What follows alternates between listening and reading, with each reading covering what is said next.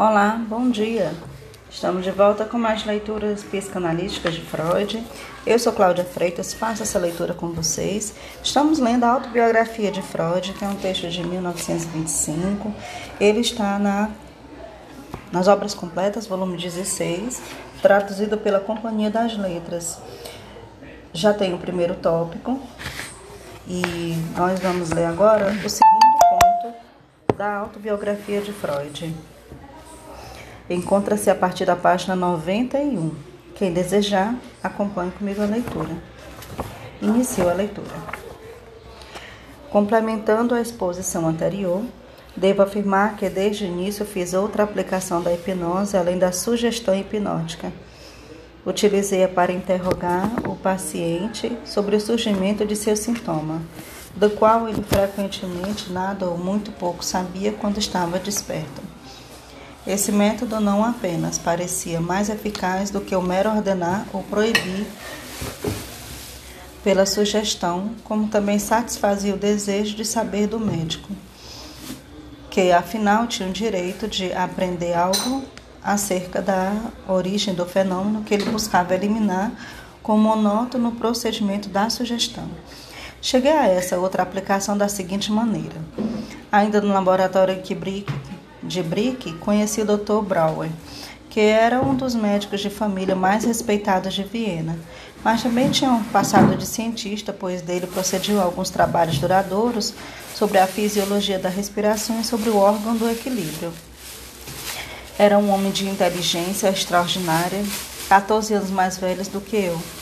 Nossas relações logo se estreitaram, ele se tornou meu amigo, ajudou-me em circunstâncias difíceis na vida. Habituamos-nos a partilhar um com o outro os interesses científicos.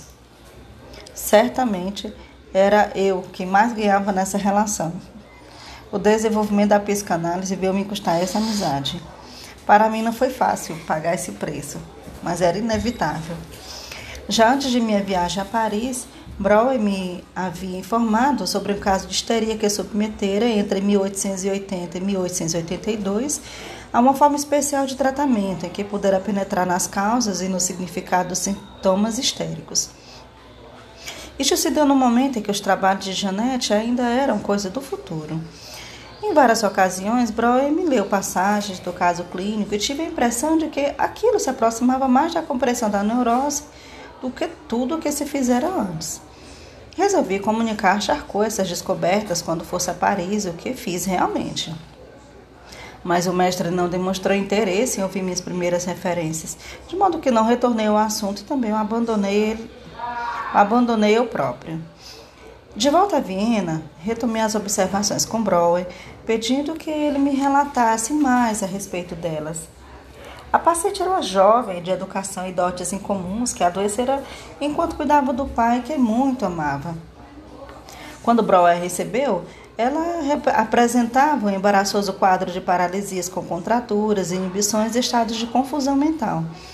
Uma observação casual fez o médico perceber que ele, ela poderia ser livrada daquelas turvações da consciência se ela induzisse a expressar em palavras a fantasia afetiva que no momento a dominava.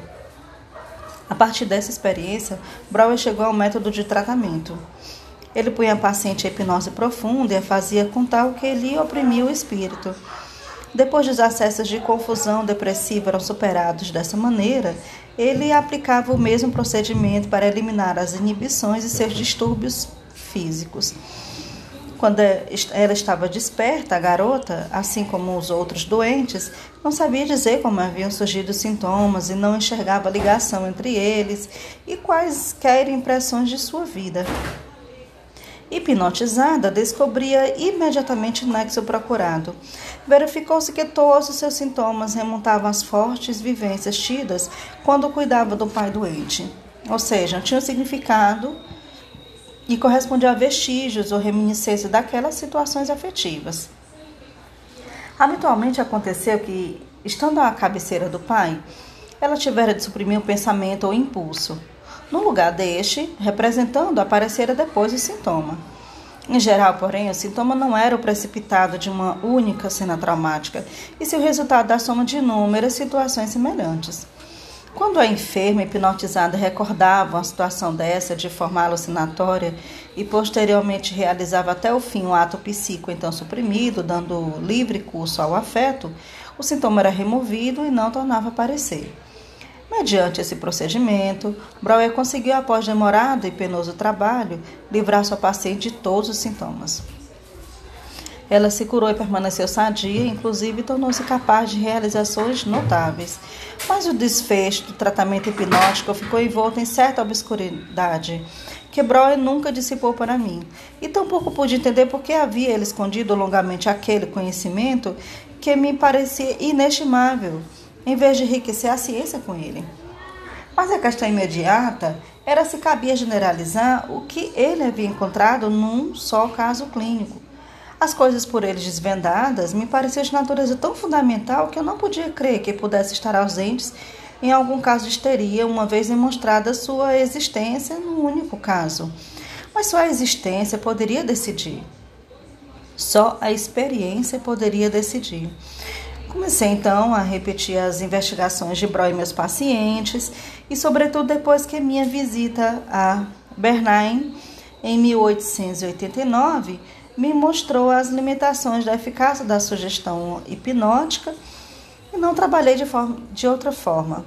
Como outros anos, tive apenas confirmações em cada caso de histeria que era acessível a esse tratamento e também já dispunha de boa quantidade de observações análogas às suas, sugeri-lhe uma publicação conjunta, algo que inicialmente ele rejeitou com firmeza, mas finalmente cedeu, tanto mais que Naquele meio tempo, os trabalhos de Janete haviam antecipado uma parte de suas conclusões. A referência dos sintomas histéricos, a impressões recebidas na vida e sua eliminação por meio de reprodução hipnótica em status nascente. Em 1893, nós publicamos uma comunicação preliminar sobre os mecanismos psíquicos dos fenômenos histéricos e em 1895 o livro Os Estudos sobre a Histeria. Se a presente exposição fez o leitor acreditar que os estudos sobre a histeria são, no que tem de essencial, produto intelectual de Brouwer, isso é exatamente o que sempre defini, defendi e que faço constar também aqui. Colaborei na teoria enunciada no livro, mas hoje é mais possível determinar até que ponto essa teoria modesta não vai muito além da expressão imediata das observações. Não pretende examinar a fundo a natureza da histeria, apenas iluminar a gênese de seus sintomas. Nisso dá ênfase ao significado da vida afetiva, a importância de distinguir entre atos psíquicos inconscientes e conscientes, ou melhor, capazes de consciência. Introduz um fator dinâmico ao supor que um sintoma se origina do represamento de um afeto, e um econômico, ao considerar o mesmo sintoma em resultado da transformação de uma quantidade de energia que é normalmente utilizada de outra maneira, a chamada conversão. Breuer chamou nosso procedimento de catártico. O objetivo terapêutico explicado era fazer com que o montante de afeto empregado na manutenção do sintoma, que caíra em trilhas erradas e nela permanecera como que entalado, tomasse as vias normais, onde podia chegar à descarga ou a reagir. O êxito do método catártico foi notável. As deficiências que depois se verificaram eram as de qualquer tratamento hipnótico. Ainda hoje há psicoterapeutas que prosseguem usando catarse, tal como Breuer a entendia e falam a seu favor. No tratamento das neuroses de guerra e soldados alemães durante a Grande Guerra, ela novamente se revelou satisfatória como método terapêutico breve nas mãos de Ernst Simmel. Pouco se fala da sexualidade na teoria da catarse. Nos casos clínicos que foram minha contribuição aos estudos, fatores sexuais desempenham determinado papel, mas quase não recebem mais atenção do que outras excitações afetivas. Brauer disse de sua primeira paciente que se tornaria famosa, que nela o elemento sexual era surpreendentemente pouco desenvolvido. Pelos estudos sobre a histeria, não se descobriria facilmente a importância da sexualidade na etiologia das neuroses. A parte seguinte do desenvolvimento, a transição da catarse para a psicanálise propriamente, já expus várias vezes em detalhes, de maneira que será difícil apresentar algo novo aqui. Esse período teve início quando Brauer se afastou de nosso trabalho em comum. Então me tornei o único administrador de seu legado. Havíamos tido diferenças de opinião bem cedo, mas nada que justificasse um rompimento. Na questão de quando um processo psíquico se torna patogênico, isto é, excluído de uma solução normal, Breuer dava preferência a uma teoria que podemos chamar de fisiologia, fisiológica. Ele achava que se subtraiam ao destino normal os processos que se haviam originado em estados psíquicos excepcionais e hipnoides. Com isso lançava-se uma nova questão, a da procedência desses estados hipnoides. Eu, por outro lado, supunha a existência de um jogo de forças, a ação de intenções e tendências como aquelas observadas na vida normal.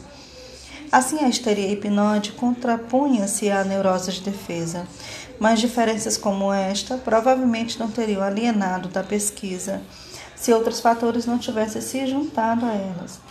Um deles, sem dúvida, era que as suas obrigações como internistas e médico particular o absorviam bastante, e ele não podia, como eu, dedicar-se inteiramente ao trabalho como catarse. Além disso, influiu sobre ele a recepção nosso, que nosso livro teve em Viena e no Haiti. Sua confiança e sua capacidade de resistência não se achavam à altura de sua comple... compleição intelectual. Quando, por exemplo, os estudos foram duramente rejeitados por Strimpel, eu fui capaz de rir da crítica insensata, mas Breuer magoou-se e perdeu o alento. O que mais contribuiu para a sua decisão, porém, foi o fato de meus trabalhos subsequentes tornarem uma direção que lhe era impossível acompanhar. A teoria que havíamos apresentado nos estudos era meio bastante incompleta, em particular. Mal havíamos tocado o problema da etiologia, a questão em que o terreno se origina no processo patogênico. Minha crescente experiência mostrava então que eram então quaisquer excitações afetivas que agiam por trás dos fenômenos da neurose, mas habitualmente de natureza sexual. Conflitos sexuais atuais ou repercussão de vivências sexuais antigas. Eu não estava preparado para esse resultado. Minha expectativa não teve participação nele e eu havia iniciado a pesquisa sobre neuróticos sem ideia pré-concebida. Quando em 1914 escrevi a história do movimento psicanalítico, vieram à minha lembrança algumas declarações de Breuer, Charcot e Schroebach, a partir dos quais eu poderia ter chegado bem antes a esse conhecimento. Mas na época eu não compreendia o que essas autoridades queriam dizer. Elas me revelavam mais do que elas próprias sabiam e estavam dispostas a defender. O que delas ouvi dormitava em mim sem produzir efeito, até que por ocasião das experiências com a cartaz surgiu como um conhecimento aparentemente original. Eu tampouco sabia que ao relacionar a histeria com a sexualidade havia remontado aos primeiros tempos da medicina e acompanhado Platão. Interei-me disso apenas depois, num artigo em Havelock Ellis. Influenciada por minha espantosa descoberta, dei um passo grande, consequência. Fui além da histeria e comecei a pesquisar a vida sexual dos chamados neurastênicos, que não eram poucos em meu consultório. É verdade que esse experimento me custou o bom nome que tinha como médico, mas trouxe-me convicções até hoje. Trinta anos depois, não se estiolaram. Era necessário sobrepujar muitos segredos e mentiras, mas tendo-se feito isso, notava-se que em todos esses doentes haviam sérios abusos da função sexual.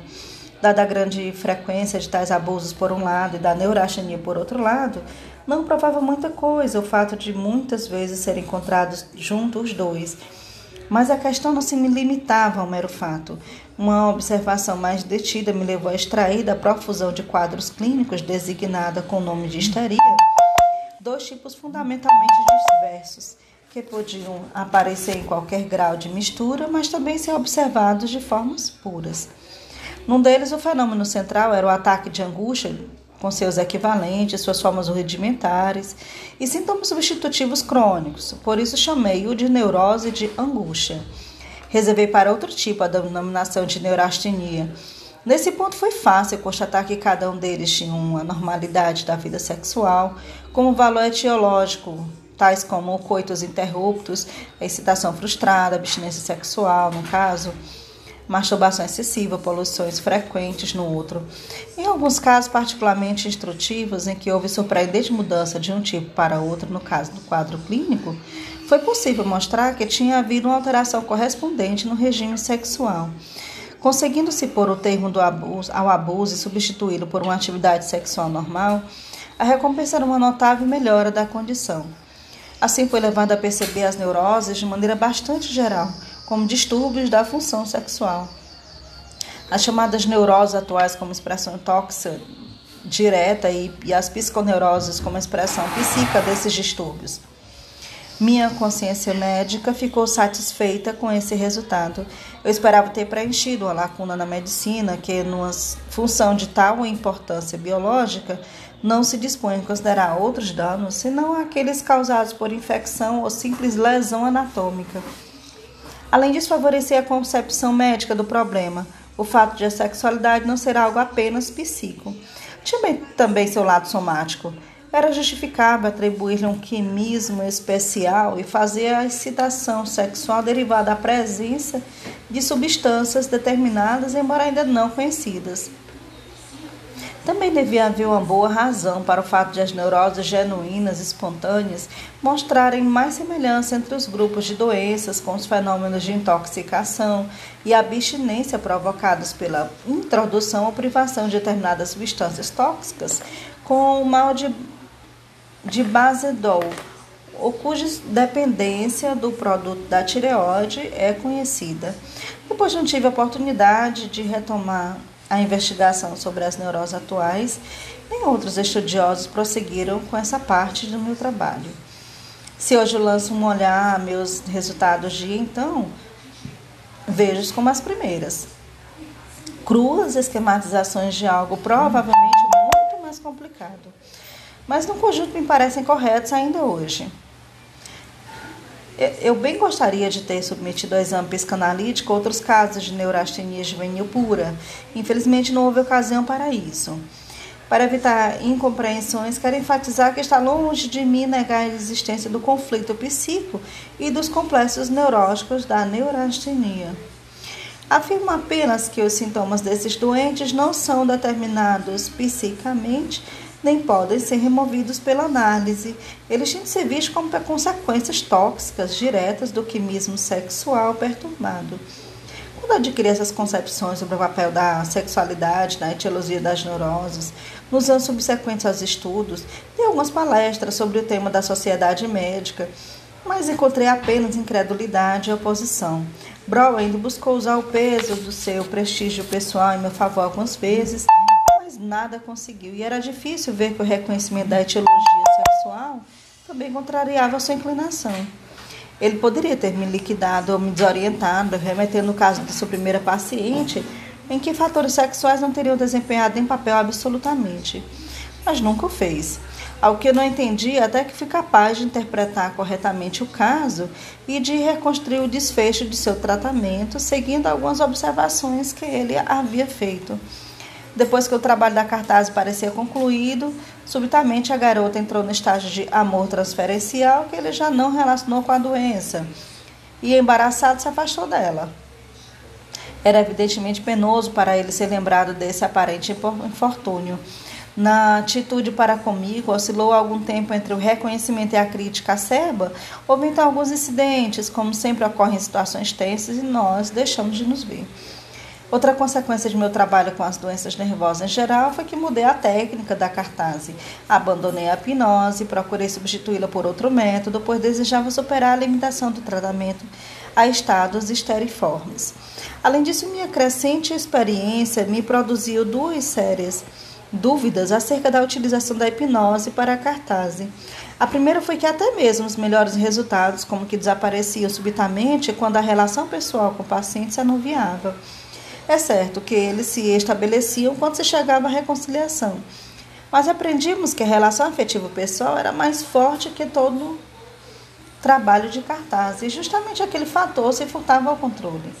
Então tive uma experiência que me evidenciou claramente o que havia muito eu suspeitava. Achava-me como uma de suas mais dóceis pacientes, na qual a hipnose possibilitara coisas surpreendentes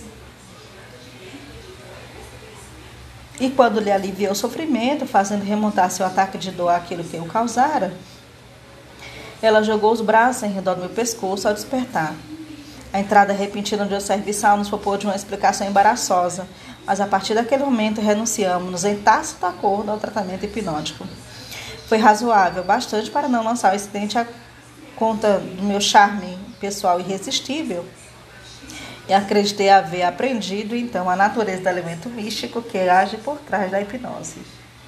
Para excluí-lo, ao menos isolá-lo, tive que abandonar o hipnotismo. No entanto, o hipnotismo havia prestado grande serviço ao tratamento catártico, ao ampliar o campo de consciência dos pacientes e lhes pôr à disposição de um conhecimento a que não tinham acesso em estado de vigília. Não parecia fácil substituí-lo.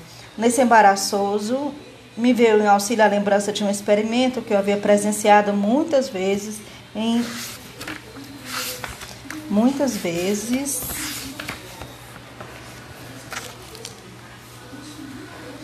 em Bernheim.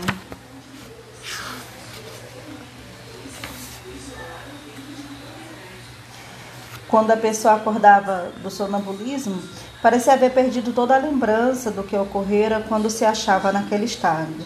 Mas em afirmava que ela sabia perfeitamente o que se dera. E quando estava para que se recordasse, quando garantia que ela não sabia tudo, que devia apenas dizer, e nisso lhe punha a mão sobre a testa, as lembranças esquecidas realmente voltavam.